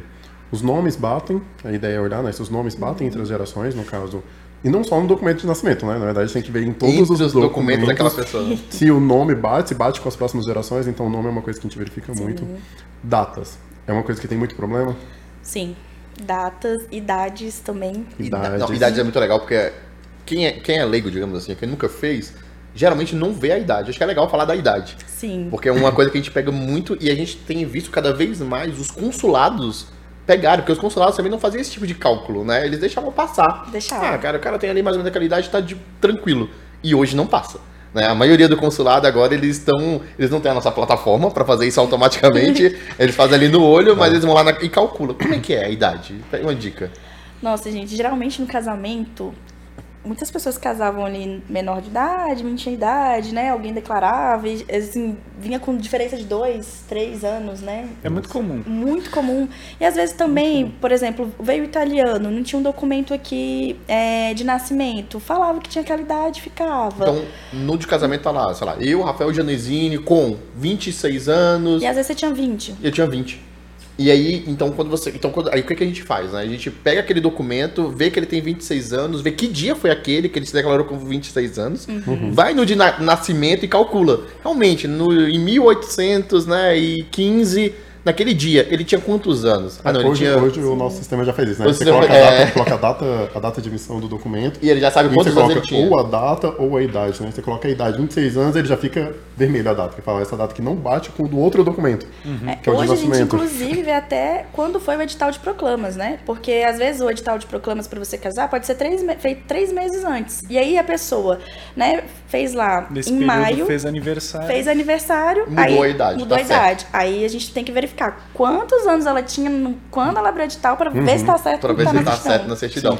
E é, é uma coisa então é isso, né? Então, eu, eu, como requerente, né, que eu vou fazer minha cidadania, então, eu vejo lá, pega a certidão de. A de nascimento é que a gente usa, né? Como referência da idade, é correta. Então eu vejo lá na certidão de, de casamento, às vezes na, na de óbito também. Na de óbito às vezes tem, né, a idade que a pessoa faleceu e tudo mais. E eu tenho que calcular, né? Naquele dia que ele casou, ou que fez o proclame, ele realmente tinha aquela idade? E se ele não tiver? Ali ele, vamos supor, que na, eu, quando eu fui casar, falei que eu tinha 27, mas na verdade eu tinha 25. E aí? Aí a gente vai indicar a retificação. A gente vai indicar a retificação. Opa, isso É. daqui não. E Isso aí tem muito a ver com a questão da, da própria legislação italiana, que fala que não pode colocar em dúvida é, se você está falando da mesma pessoa ou não, Isso. né? E quando você muda um I, muda um N, enfim, aí é muita questão de interpretação. Mas É você mudar a data de né? nascimento, é homônimo. né? Como quem diz que é a mesma pessoa? A gente tem até casos de homônimos, né? É bem engraçado. A gente pegou na análise, inclusive, o... trouxeram uma documentação pra gente emitir na Itália. E a gente trouxe, foi lá emitir. Emitimos, estavam verificando que tudo certo. O pessoal tinha aquela certidão. E aí, quando no meio da análise a gente percebeu que aquela pessoa do documento já havia falecido com dois anos de idade. Então ela não poderia ser dante causa, né, da é, situação. com dois anos ter tido um filho, né? É, bem complicado. E aí, o que, que a gente foi atrás, né? A gente descobriu que os pais tinham colocado o mesmo nome em um outro filho, que nasceu um pouco depois, né, dessa criança que havia falecido. E que sim, é essa criança que transmitia a cidadania. Então, assim, era o mesmo nome, gente, não mudava uma vírgula. E pior, era o mesmo família. nome, mesmo nome dos pais, né? Mesmo comune de Mesmo lugar, nascimento. só mudava a data de nascimento. É, assim, teve, teve um caso que mudava a data, assim, os anos bem próximos, né? Mas a documentação que vinha era com aquela data X, mas daquela outra pessoa, e quando a gente foi descobrir era um, um outro. Então, é muito engraçado isso. Por isso que a gente bate ponto por ponto mesmo para não gerar dúvidas para o consulado. Então eles falam mesmo, qualquer coisa que possa gerar dúvidas pode ser suscetível à retificação. E idade a gente sabe que antigamente eles não calculavam, então é, a gente vê que, sei lá, 3, 4 anos atrás, né, se, cara, eu- a diferença de 2, 3 anos passava, Passava. né, eles acho que eram dados que eles não calculavam, não Eles não verificavam. olhavam muito data de emissão dos registros né, É, também. e então, agora a gente sabe que estão voltando, né? Então quem não fez esse tipo de correção, chega lá, é aquele 30 dias, toma aqui 30 dias, prepara tudo, corrige tudo, traduz a apostila e a gente sabe que esse tempo é um prazo praticamente impossível, né? A gente É um prazo desesperador que a gente fala, né? é, que a gente já pegou, tá? A gente já pegou pessoas que não eram nossos clientes, é, que fizeram por conta, foram na embaixada, depois de dois anos foram negados e pediram o prazo e nos entregaram pra gente corrigir e a gente. Pelo amor de Deus, de- desenvolve isso em 30 dias, né? E a gente fala, a gente, olha, a gente vai correr, a gente não, não garante que a gente vai conseguir, é o que é um prazo praticamente impossível, mas a gente vai dar nosso sangue, né? Inclusive, é, quando é caso assim, pra vocês terem ideia, né? A gente, o- o- as documentações vêm em volta de avião, né? Então a gente não usa correio, porque a gente manda a documentação no, no estado de madrugada, no dia de manhã já tá, a gente já tá no, no- pegando essa documentação, a tradução é tudo muito rápido, né? E já teve vários casos que a gente conseguiu entregar, acho que todos que a gente pegou, a gente entregou, acho que no, É, no às vezes alguns a gente já pediu expansão do prazo, né? É, e a, a embaixada Quando concedeu. a gente vê que o consulado permite, a gente retifica o e-mail, né? A gente escreve, redige um e-mail, passa ele para o cliente enviado o próprio e-mail pessoal, que ele teve a convocação, né? Pedindo um prazo a mais. Alguns cedem um prazo a mais, eles estendem por mais 30 dias, né? Não é um prazo assim, nossa, eu vou dar mais 60, 180, não, é 30 dias. E alguns, não, falam, olha, tem prazo X para vocês entregarem essa documentação. É, teve, um, teve um recente agora que foi um parecido com esse que Rafael colocou, eu, salvo me engano, de. Não, acho que era de Brasília também. Que ele foi convocado, e aí foi convocado, enfim, para um prazo relativamente próximo. E quando ele foi convocado, ele foi fazer análise. A gente fez a análise dele, em tempo recorde também. E quando a gente fez a análise, a gente falou: então, você vai precisar retificar. E aí até teve a orientação dele entregar, a gente trabalhando na retificação, a gente Ele entregou a documentação Sabendo sabendo, que ia ter o erro e a gente foi corrigindo em paralelo. paralelo. Sim, até ele receber a carta pedindo a correção, quando ele receber, Já a tava A gente documentação já estava corrigindo. E aí Isso é a gente consegue trabalhar dentro dos 30 dias, né? E, e esse caso específico, eu lembro que a gente levantou 10 erros, não, levantou 9 erros, e os 9 erros foram batidos pela embaixada.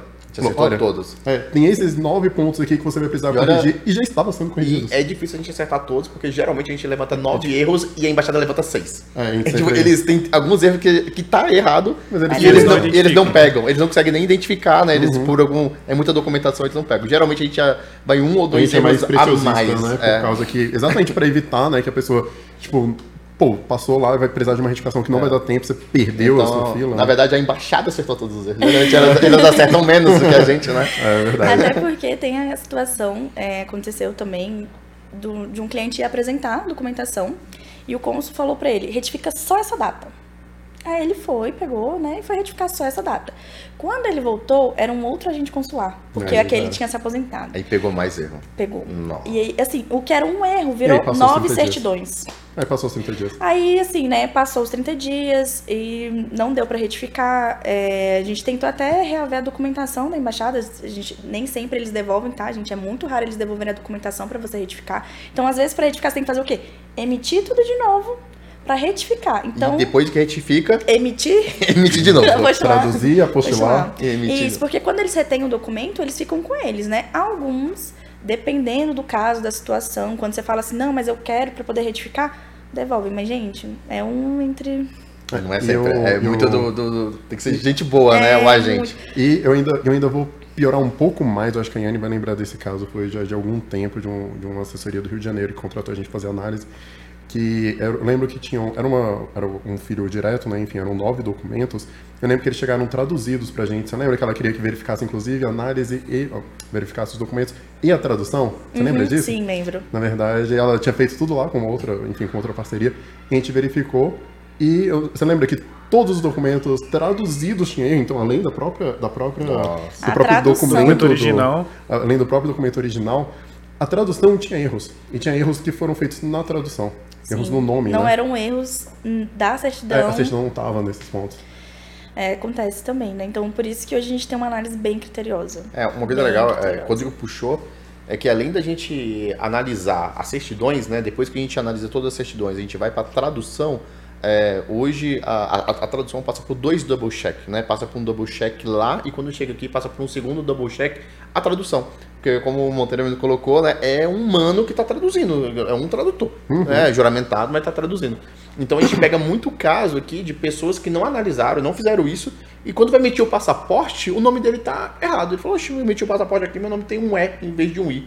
E aí quando a gente vai ver o motivo disso, ele nos contrata para corrigir aquilo, por que tá daquele jeito, vai ver que a tradução, né, que quando ele fez, reconheceu a cidadania, às vezes há 10 anos atrás, a certidão dele de nascimento tá certo, a tradução tava errado, errou o nome dele, colocou um I, um E, uma letra a mais. Quando chegou na Itália, né, ele foi reconhecer, foi transcrito aquele documento, transcreveu errado, colocou lá, lá na Itália, né, a certidão dele transcrita, tá com E, tá com E, porque eles usam a tradução para fazer, e quando ele vai emitir o passaporte, emite errado. Ou seja, ele não é ele, galera. Se seu nome tá com letra diferente, você não é você. Tipo, não existe um Rafael Janesini com I e um Rafael Janesini com E, e não é a mesma pessoa, são duas pessoas distintas. Então, isso acontece muito, né? A gente acompanha. E qual é o impacto disso para mãe e pai? Quando tá com o nome errado e você tem uma certidão, uma certidão emitida para um filho, né, que tem um nome lá, Rafael Janesini, com I, e aí quando você entra lá, esse filho tem o, o passaporte dele é Rafael Janesini com E. É Ele criança. pode entrar com essa criança no- quando ele viaja para Europa? Não. É difícil, né? É outra criança. É É outro- outra é criança. É outro pai. pai. É, outro sequência pai. internacional, né? Olha só. uma análise. O que uma análise não, não faz, né? Assim, você tem. tem que analisar tudo. Então, assim, uma dica é para quem tá fazendo né, a cidadania sozinho, digamos assim, é além de fazer essa análise que a gente faz, que é a primeira análise, que é a análise documental, é depois que você fizer a sua tradução, faça a análise da tradução, tradução. né? Porque é um humano que traduziu e pode ter erros. Então, geralmente não tem double check. A gente vê que é, é muito normal ter erro, erro na data, erro no nome. Então, assim, óbvio, você não precisa lá e talvez corrigir o italiano, porque isso não vai ter tanto impacto, né? Mas que- pega os dados chaves ali, né? Nome, sobrenome, data de nascimento, data dos pais e analisem também. É, justamente porque a sua documentação vai ser analisada através da tradução, né? Então, a agente consular ele não vai pegar a certidão brasileira ali para comparar com a tradução, né? Ele vai olhar só as traduções em italiano, né? Então, é importantíssimo isso que o Rafa falou, verificar também. É, claro que nessa etapa inicial, a gente faz sempre só do documento e depois tem a tradução, mas que nem o Rafa falou, para quem está fazendo sozinho, é importante depois, no processo que você fizer essa tradução, né? Você conferir ela também. Não, legal. A gente teve algumas perguntas, né, que trouxeram. Então, podem colocar na, na tela algumas perguntas de clientes. E, pessoal, fica sempre de olho no nosso Instagram. A gente sempre coloca caixinhas de pergunta e às vezes alguma pergunta sua pode aparecer por aqui. Então, vamos lá. As perguntas. Ó, tem a pergunta da Zélia Peixoto. Fiz a inscrição da minha família no consulado. E agora? Escrevi na fila. E aí, o que, que eu faço? Qual é a primeira etapa que uma pessoa que escreve na fila tem que fazer? Então, a primeira etapa é a análise documental. para ver se está certinho toda a sua documentação para quando você for convocado, né? Tá tudo uniforme. E assim, gente, me inscrevi. Quando? Que ano, né? Aí Onde? levando onde? Onde? levando em consideração que você vai ficar aí um tempo na fila, né? Então, se eu me inscrevi, sei lá, dois anos atrás, aqui em Brasília, então vou ficar com seis anos aqui na fila de espera. Então, eu tenho esse prazo para uniformizar minha documentação, fazer uma análise documental, ver se está tudo certo. Eu não preciso preparar essa documentação agora. Eu posso fazer esse primeiro passo, ó, só analiso. Se tiver alguma coisa para corrigir, faço as retificações. E quando ele estiver próximo do agendamento, a gente consegue fazer Legal. a preparação para A até. preparação que você diz, no caso, a tradução e apostilamento. Isso, gente, o apostilamento Emitir é a de tradução. novo, né, dependendo da Emitir data, da, né? da data de validade, emitir novamente o documento para ele estar dentro do prazo do consulado, fazer o apostilamento da certidão, traduzir o apostilamento da tradução. É, o apostilamento, pessoal, é apostilamento, é a apostila de AIA, né? Que a gente faz nos cartórios e tudo mais, para aquele documento ser válido na Itália. Internacionalmente, Legal, em todos os Isso. países que fazem parte da convenção de AIA. E isso, o Brasil faz parte, graças a Deus, né? Quem É, não faz, a gente tem que legalizar Levar no consulado, É um nossa. carimbinho É, feio. ainda né? tem isso, né? Muitas das vezes a gente analisa a documentação estrangeira. Estrangeira. Sim. Então, a a gente gente tem já que. é, analisou documentos que não foram emitidos em países que têm, que fazem parte da Convenção de Haia, o que hoje é praticamente é, impossível, né? A gente tem poucos países que não fazem parte.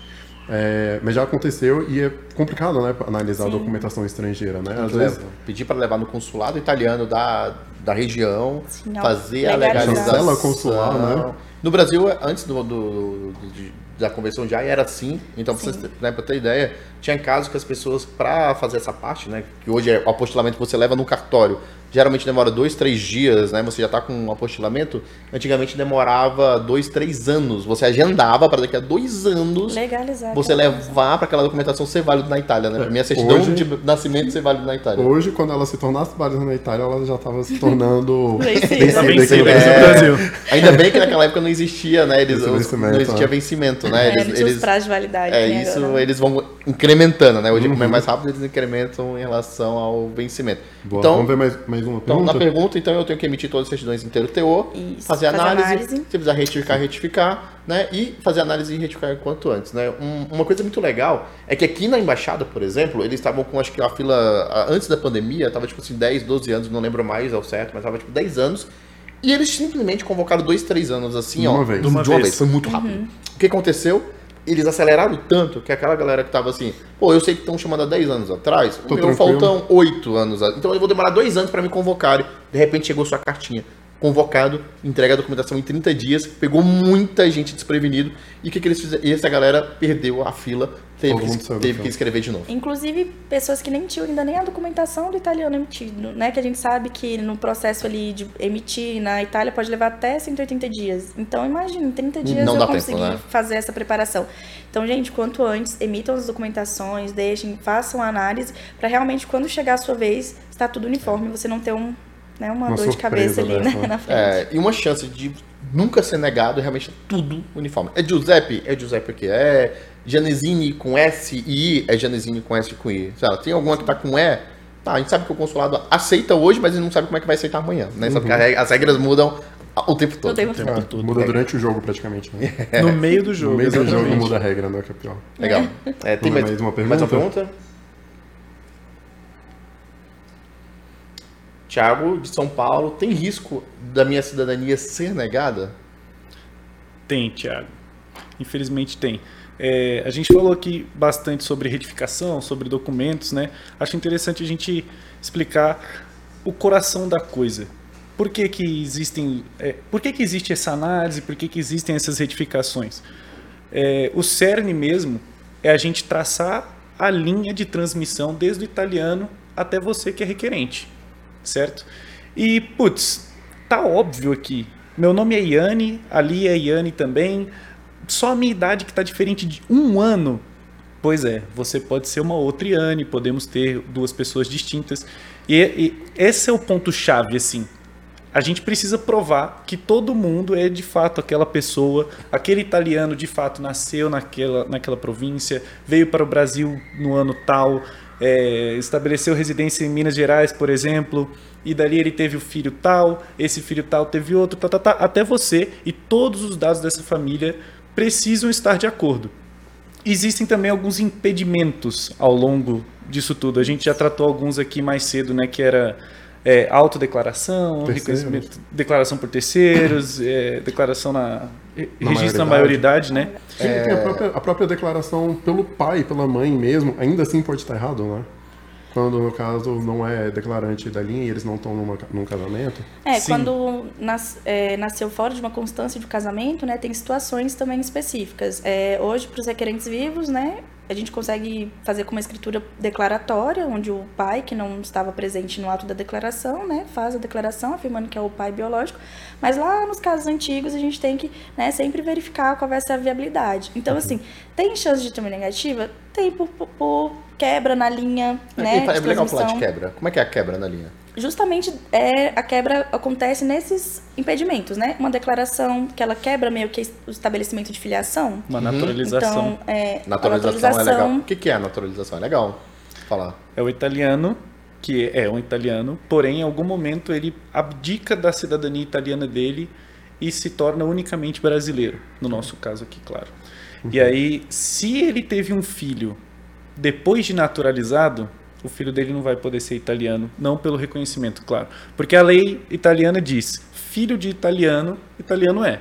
Se eu abrir a mão da cidadania italiana e sou brasileiro, o meu filho nasceu de um brasileiro. De um brasileiro. Não nasceu de um italiano. Exatamente. Justamente. Então, assim, a gente analisa esses aspectos, né? Não é porque tem uma naturalização que já vai ser negado 100%. Não, a gente vai verificar quando foi que aquele filho nasceu, né? O filho do italiano.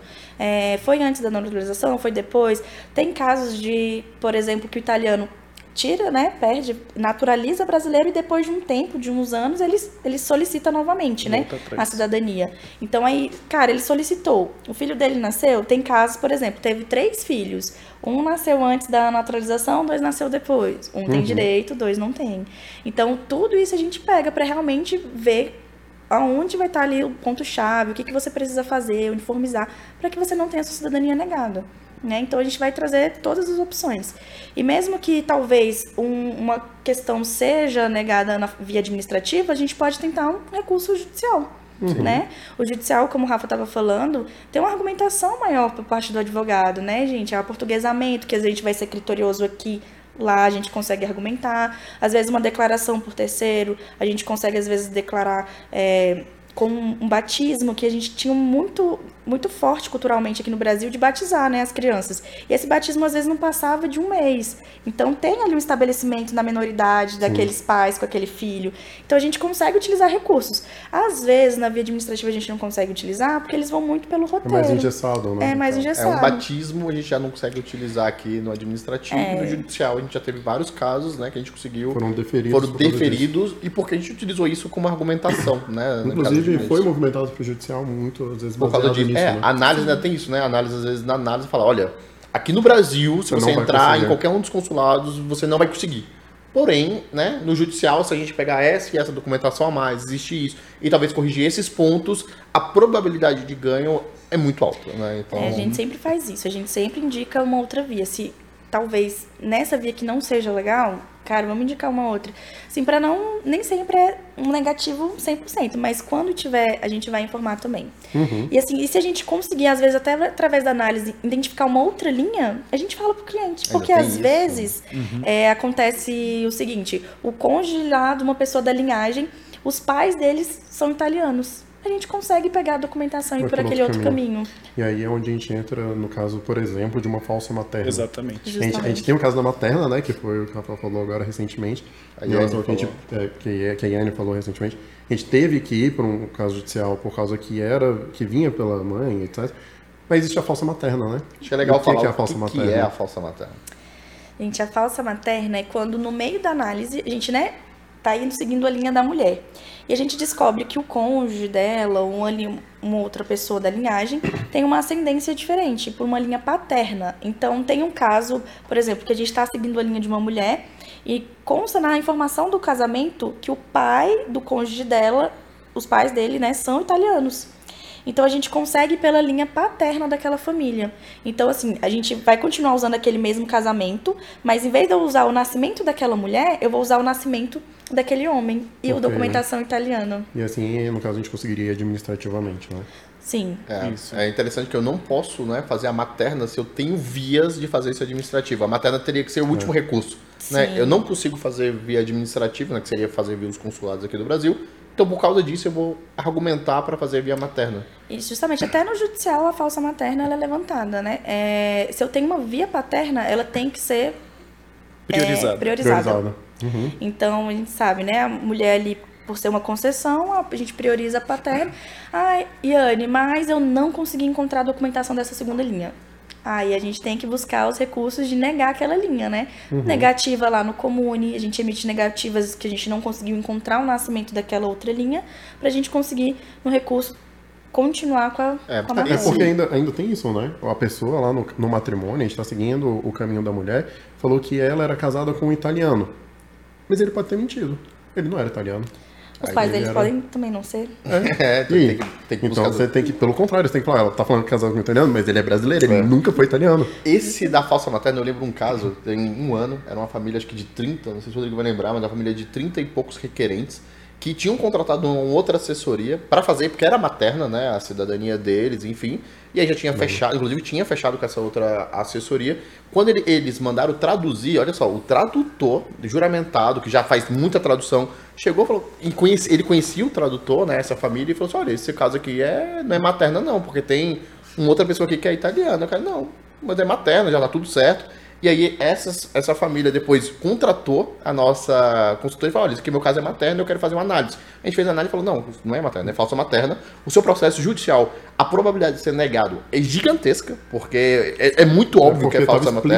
né, que era, que era falsa materna. E aí, no fim, ele acabou nos contratando. Ele falou, cara, eu vou contratar vocês porque eu ia pagar uma fortuna de dinheiro para um advogado italiano e minha cidadania seria negada.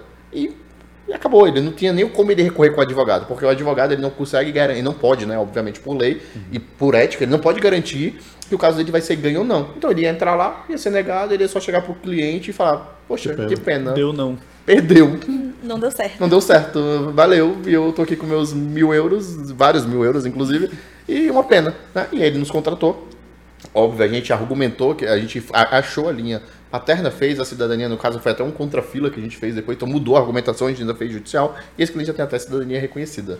Então, assim, é, é muito importante analisar para ambos os casos, inclusive, se é materna, se não é, analisar se não é essa falsa materna, porque a gente vê muitos casos, né, judicial que está sendo negado, e, poxa, meu caso judicial foi negado.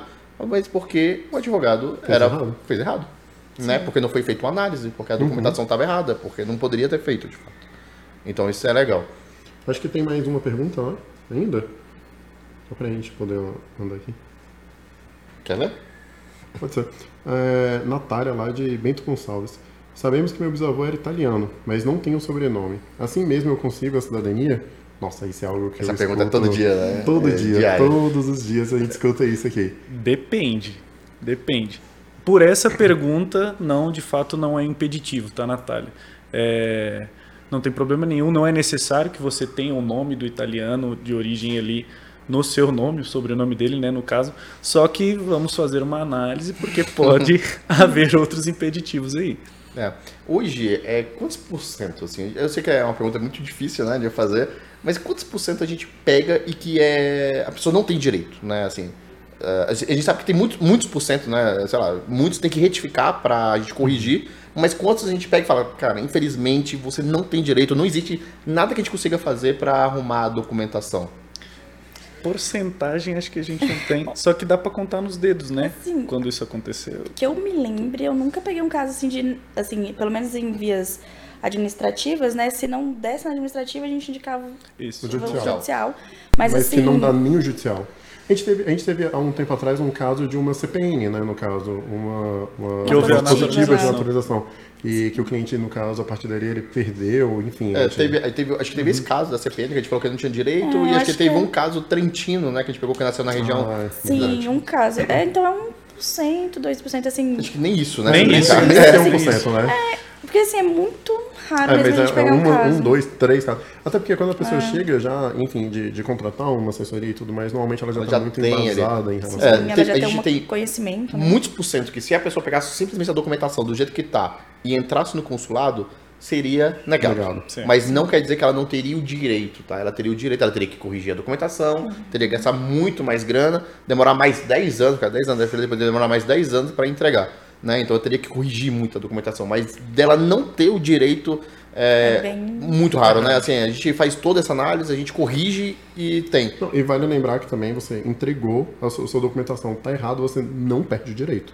Você nunca vai perder o direito em relação a isso, É, né? gente, Você uma negativa. Você perdeu problema. toda a sua grana que você gastou com a É. documentação, A grana você perdeu, muito dinheiro, o tempo. o tempo, que é pior do que a grana muitas das vezes, porque você perdeu 10, 12 anos e você vai ter que ficar mais 10, 12 anos numa fila para conseguir a cidadania. É, a negativa nem sempre, né, diz que você não tem o direito. Ela fala que ela foi negada por erros específicos ou por a documentação não estar no padrão que eles pedem, Uhum. mas por direito assim é bem Bem menos, bem, né? bem menos. E hoje a bem via menos. Porque As administrativa- pessoas sabem, né? Quando é Trento, elas sabem que teve o período da concessão, né, de 2000 a 2010, Uhum. que deram a abertura, né, para essas pessoas reconhecerem.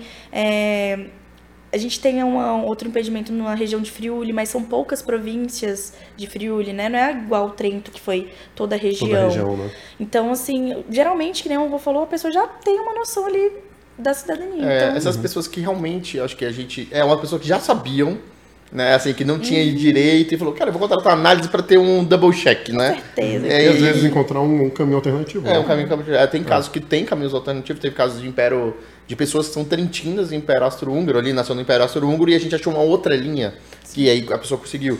Tem casos que a gente não acha outra linha e infelizmente, enquanto não mudar a lei, né, que como a Yane colocou, que as pessoas que, que nasciam, né, que veio lá antes de 1920 lá do Império Austro-Húngaro, é, não tinha, né, tinha, tinha um direito só de fazer reconhecer a cidadania de 2000 a 2005, depois foi prorrogado de 2005 até 2010 e não prorrogaram mais, né? Então, inclusive, né, eu e o Rô aqui somos um grande exemplo porque a gente é, a nossa família, né, entrou é, nesse caso do Império Austro-Húngaro ali, é, o nosso Dante Causa é da região de Trento, ali de Telve, inclusive, da comune de Telve. Então, a gente, se a gente não tivesse na nossa família, não tivesse entrado até 2010, a gente, por exemplo, entrou em 2008. Então, se a gente, dois anos depois, a gente não teria direito. Porém, a gente tem outras linhas, tá? Depois com a genealogia descobriu outras linhas que a gente teria direito de outras maneiras, né? Então, assim, então tem, tem isso também. Inclusive, a gente entrou na expansão do processo. A gente, A gente tinha entrou na. é, a lei era até 2005. cinco, aí expandiram, por- estenderam por mais cinco anos. A gente entrou já nessa e depois não estenderam mais. Mas A pode segunda ser que chamada volte, né? A Segunda na- chamada. E no final, né? Nos 45 da segunda chamada É. ali. Então pode ser que, não, que tenha. Em algum momento, é, sempre falam, né? Todo ano de eleição, pode, pode ter certeza que vão falar sobre isso, é, que vão lutar para voltar, mas a gente sabe que até hoje não voltou, então a gente tá falando aí já de 12 anos sem ter essa lei do Império Austro-Húngaro. Mas pode ser que você tenha outra linha, tá? No nosso caso, a gente achou que não tinha. A gente fez uma. A gente, o nosso time genealógico fez uma ampla pesquisa genealógica e a gente descobriu. Isso foi mais curiosidade mesmo. A gente descobriu que a gente tinha outras três possibilidades de, de ter cidadania italiana por outros caminhos, por uma linha muito parecida. Então também tem essa. Você pode também, com uma pesquisa, achar. Então acho que é isso, né? Acho que então as dicas é inteiro teor. Por favor, não retifique, não analise um documento. né? Acho que essa. Porque a gente pega muito caso aqui que a gente tem que retificar para desfazer a retificação. Né? Acho que é legal falar sobre isso, né? Caso que a gente tem que des- desretificar praticamente, né? Que é fazer o que que fez. É, e acho que é isso. Tem mais algumas dicas que você acha, que vocês acham que a gente poderia dar para quem está ouvindo? Os principais pontos, assim, cara, o que, que sempre, sempre tá errado? O que, que acontece, né? Que sempre tá errado. Ah, que sempre. Além- sempre além- além- de- além que a gente levantou, né? Tem uma muito boa, muito boa aqui, que são a- as localidades mesmo. Porque aqui no Brasil a gente teve muita disputa territorial aí ao longo do tempo. Alguns, alguns municípios foram incorporando distritos e coisa e tal. E é, é, é muito importante se atentar aos locais em que, por exemplo, eu nasci numa cidade tal, lá, vou usar de novo o exemplo aqui de Minas Gerais, e com o passar do tempo essa cidade mudou de nome, ou ela foi incorporada por outro município, e aí eu casei e na minha certidão de casamento consta que eu sou nascido em outra cidade. E isso quando chega na Itália gera dúvida. Então às vezes é até necessário retificar ou levar uma nota explicativa falando, De um constando documento que está certo, né? de um documento que está certo, porque é o mesmo local, porém acabou mudando de nome ou foi incorporado por outro município ali. A gente pega muito aqui, né, no site do governo brasileiro, inclusive, essas mudanças de nome e tudo mais para poder justificar, poder embasar, inclusive isso vai no relatório falando, Sim. olha, a pessoa nasceu, é, eu lembro, eu não lembro agora exatamente qual era o nome antigamente, mas São Carlos em São Paulo, ele teve outros nomes, enfim, teve já várias, várias histórias, principalmente a costa ali, né, São Paulo, Bahia, é, toda essa costa brasileira assim teve muita história. E a pessoa nasceu na cidade, vamos colocar a cidade ABC e, e se casou e no casamento fala que ele é natural ali da cidade XPTO. Mudou completamente, né? Mas Mudou é a mesma cidade. Mas é a né? mesma cidade. Ela e aí isso, isso, inclusive, vai no nosso relatório, né? Sim. Fala, olha, aqui as cidades são diferentes, entretanto, é a mesma cidade baseado na lei tal que fez a, a unificação, que fez a modificação e que fez, enfim, a incorporação Isso por gera outro, né? dúvidas. Isso, Isso. Pode, pode ser que gere dúvidas, né? E assim, outra dica que eu daria assim, é um ponto que a gente está sempre tocando, mas não deixem de fazer uma análise documental, gente. É muito importante para vocês, quando forem apresentar mesmo uma documentação num, num consulado, numa embaixada, vocês não terem um problema assim de não ter um tempo hábil, né, para retificar ou uniformizar aquela documentação. Então, esse processo é muito importante para garantir a qualidade do seu processo, garantir a excelência do seu processo via né, consulado e embaixada. Então, Gente, é muito importante mesmo fazer essa análise para ver se não tem, se aquele erro não vai gerar dúvida, se não vai ter algum desconforto ali, às vezes para o oficial não vai entender, justamente essas questões né, que a gente já tem em relação às cidades, que a gente já tem conhecimento, porque você preparar né, toda a sua documentação, emitir, apostilar, traduzir e chegar e depois de dois anos ter um, né, um retorno pedindo para arrumar, é muito ruim. Então, é, é muito importante essa análise justamente para vocês, quando chegarem lá, já Uhum. E- Serem mais- né? E vocês que são gestores né, dos times de análise aí, com 11 pessoas, é possível fazer uma análise de 16, de 20, de 30 certidões em uma hora? Não. Então, pessoal, se vocês... Eu consigo ler os nomes em uma hora. É, não não, né? é, Eu mal leio as certidões, né? 16 certidões em uma hora. Pessoal, se vocês fizeram análise em uma hora, vocês não fizeram análise. É, esse é o ponto, assim. É, quer dizer que a sua cidadania vai ser negada? Não, porque a gente pega muitos casos que a gente faz análise e fala, cara, tá perfeita a documentação. É só, vai em frente, é isso. Então, assim, pode ser que seu caso tenha a sorte, né? Então aí você já não tá mais usando técnica, tá usando a sorte de tá ok, e é isso. E Como você vai. pode dar sorte também do fiscal não ter É, percebido. e também pode ter dado a sorte, né? De, Vamos de lembrar que o lado de lá também é uma pessoa, é um É um humano que, tá pode não analisando. Mas Exatamente. vamos lá, hoje quantos por cento, né? Acho que é mais fácil, que a gente vê que a documentação tá 100%, que se chegar aqui na embaixada, ou no consulado de BH, ou no consulado de São Paulo, vai passar sem retificação. É, é- é menos da metade, não é? Com certeza. Muito menos. É um pouco, Eu é um diria pouco que é mais do menos. que os que não têm direito, né? É, eu diria que é menos de 1% também. É, que É. vai chegar no consulado de São Sim. Paulo, vão pedir reti- retificação, vai chegar no consulado de BH, vão pedir retificação, vai chegar no consulado do Rio, vão pedir retificação, no de Curitiba, né? A gente tá falando aí É, uma coisa, uma coisa muito importante é que vão pedir retificação hoje, né? Antigamente não se pedia. Então ainda tem isso que, por exemplo, você lá no começo, o meu primo fez há 10 anos atrás e, cara, não pediram nada. Provavelmente vão pedir em você. Porque mudou o entendimento. Isso mudou, é isso que é o mais, o mais interessante. Não se baseie em pessoas, se baseie em pessoas que fizeram agora. Meu irmão fez, esse ano saiu a dele e deu certo. Pô, existe uma grande chance da minha também dar Gigante. certo. É. Agora, meu irmão fez há 10 anos atrás. Meu primo fez há 10 anos atrás. E pior que colocando Outra de, regra. De, de legislação italiana, dos consulados, das regras, não precisa nem ir tão longe, né? Meu primo fez há 3 anos atrás, cara, mudou. Mudou. Já, já houve tempo que aceitou o breve relato, né? Em- em- há muitos anos atrás, em Curitiba. Então, assim, É, muda, nem tudo muda, traduzia sabe? em alguns É, casos. nem traduzia, isso há muitos anos. É. Muitos anos, né? Assim, Então, mas enfim. Pessoal, se seu irmão fez há 10 anos atrás no consulado e você vai fazer agora, tem que analisar. Tem que Mudou analisar. a regra. E a gente vê muitos casos dos clientes que nos procuram, assim, completamente transtornado, porque um irmão, um primo fez a cidadania, ele simplesmente pegou ali as dicas com o primo, traduziu, apostilou, foi convocado, levou e foi negado, e ele não entende como a dele foi negado, se a do irmão, eu também não entendo, eu vou ser muito sincero, não entra na minha cabeça como meu irmão, o mesmo pai e a mesma mãe tem a cidadania e a minha é negada, não faz sentido, né? Porque então teria que negar a dele, teoricamente, mas isso acontece na prática e a gente vê isso todos os dias. Então, assim, a dica é, uma das dicas, não faça, não existe análise de uma hora. Se al- alguém fez análise de uma hora pra você, não fez análise. Pegou ali os principais erros ali, grotescamente, mas você não tem análise. Esse eu acho que é o, o, o principal O ponto. principal ponto. É o principal ponto. Então, Pode... Não, pode ir, pode ir, por favor. É, falando assim de uma hora, né, análise, essa questão realmente, gente, é, tem que ter um cuidado com a sua documentação, sabe? É, o, é, a, sua, é a sua cidadania, é o seu sonho, sabe? É abrir a porta para nova as portas para novas possibilidades.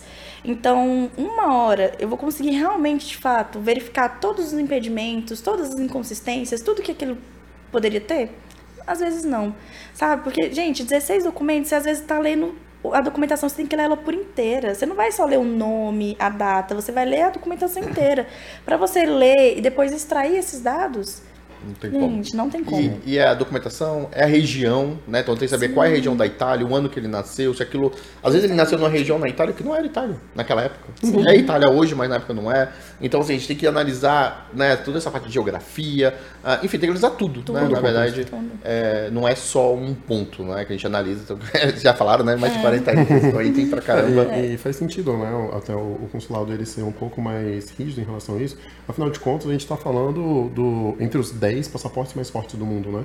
Uhum. Houve um esquema de falsificação em massa há algum tempo atrás, a gente, a gente vê né, saindo reportagens é, de pessoas que vão fazer com, enfim, com, e tem vários tipos de assessores, e por fim a gente vê que houve fraude e tudo mais para obter, porque, cara, é um tesouro você ter uma cidadania italiana Sim. ou portuguesa. É um privilégio. É um né? privilégio. Então, assim, muitas pessoas estão utilizando de má fé para poder chegar nesse ponto e por isso os consulados têm sido, têm se precavido mais e cada vez mais o que atrapalha as pessoas que estão de boa fé. A gente sabe que isso acontece. Mas cada vez estão mais complexo fazer. Justamente, eles acabam se tornando mais criteriosos para realmente não gerar dúvida e não ver que é, aquela pessoa não é aquela pessoa, né? Justamente por causa disso. A gente teve várias revogações né, de cidadanias aí um, um tempo atrás, ano passado. Nossa, né? em massa, né? Você Sim. pensa, né? Você faz um processo ali achando que tá tudo certo e depois do nada. Então, assim, é complicado, assim, porque é uma possibilidade que você tem com o seu passaporte, sabe? Você morar fora. E assim, a gente costuma falar que não é só para você, é para sua família, é, é. é para o resto da vida. Então, hoje eu tenho a cidadania, eu vou ter ali, vou casar, posso fazer para meu marido, eu vou ter meus filhos, eu vou poder dar para meus filhos, meus filhos vão ter oportunidades melhores, por exemplo, vão poder estudar, se eu quiser, né, na Europa, e uhum. morar lá, conhecer, vai ter uma facilidade, né? É um mundo sem barreira, né, que a gente fala. Literalmente é um mundo sem barreira. Sim. Então, gente, é, tem que tratar realmente esse processo com muito carinho, né? É, então é isso que a gente faz hoje. A gente trata cada processo mesmo como um sonho. É o sonho daquele cliente. Uhum. É o sonho dele ter a cidadania dele. Então por isso que gente, nós somos tão minuciosos. Por isso que a gente tem um prazo maior em relação aos outros. Porque a gente não quer chegar lá na frente algo der errado para aquela é, pessoa. E é aquilo, né? É muito melhor a gente gastar, né? Sei lá, igual a gente fala, pô, tem outras, outras assessorias ali que fazem uma hora uma análise, né? A gente prefere gastar 15 dias agora e quando o cliente for, for lá no processo, ele for reconhecido, né, do que, cara, você, você ganhou ali 10 dias, mas é negado. Tipo, quanto, quanto perdeu, né, de tempo, de prazo, de custo? De sonho, né, de, de sonho, né, ali, tipo...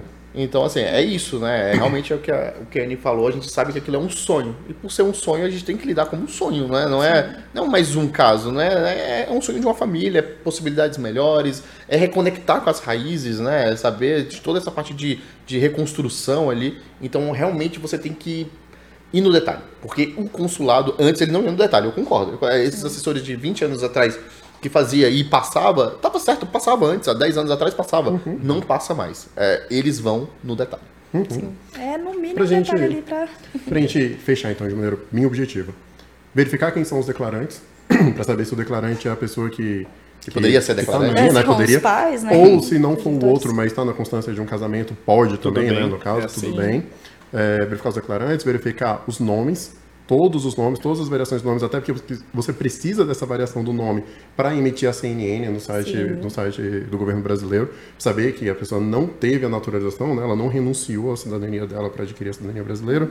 Verificar todas as datas que aparecem datas durante... Idades. Datas, idades. Idades, é, datas e idades. E verificar todos os locais de registro se batem em todos os documentos. É. Além disso, mais um, um punhado de coisas, vamos é, colocar. Esses, esses são os principais, são, né? É, Mas tem mais pilotos, outros, né? trocentos pontos, né? Que 80% assim, dos nossos problemas estão nesses, né? Então, só pra Sim. gente deixar redondinho. Mas tem, tem algum outro. Esqueci de algum? Não, é só esses. Sim, eu só frisaria também a questão da região na Itália, né? Para ver impedimento geográfico, que a localidade a gente traz mais aqui no aspecto Brasil, né? E levantaria também a questão das datas de registro, né? Para ver se não entra no registro tardio na maioridade. Então, quando aquela criança de fato nasceu e quando ela foi registrada. Então, ainda esse é um isso. importante ponto também que nós analisamos. Então, isso é importante vocês levantarem também É. em consideração. E a materna, né? Se tiver uma mulher ali no meio, quando foi que o filho dela nasceu, né? Isso, é. Verificar se não houve a naturalização do É, os italiano. meninos falaram, né? É, da CNN, né? Sim. Então, assim, é muito complexo, né? Tem muitos pontos. É impossível uma pessoa analisar a própria documentação? Não é. Não. Não, Não. não, é impossível. Tanto é que aqui nós somos todos humanos. Óbvio que a gente usa a tecnologia, né? Pra nos auxiliar. Mas uma pessoa, ela consegue analisar a própria documentação? Consegue. Mas ela tem que pegar todos, né? Então, uma dica é, cara, pega tudo que você conseguir de análise de, de- do consulado, todas as regras, é, acompanhar. Se você conhece al- alguém que entregou a documentação recentemente, converse com essa pessoa, pegue feedback, vê o que, que eles estão né, olhando. Isso é uma coisa que a gente faz muito, a gente vê o que, que os consulados estão pedindo, o que não, não, não estão, né? Então, assim, é, é- é- dá pra fazer, a gente sabe como é complexo. E se vocês forem contratar uma assessoria para ajudar, a gente sabe que muitas famílias preferem contratar por causa de toda essa complexidade. Então, verifique. Se a assessoria já falar que faz em uma hora, não, não existe análise. É o primeiro ponto. Então, verifique se realmente vai ser feita análise.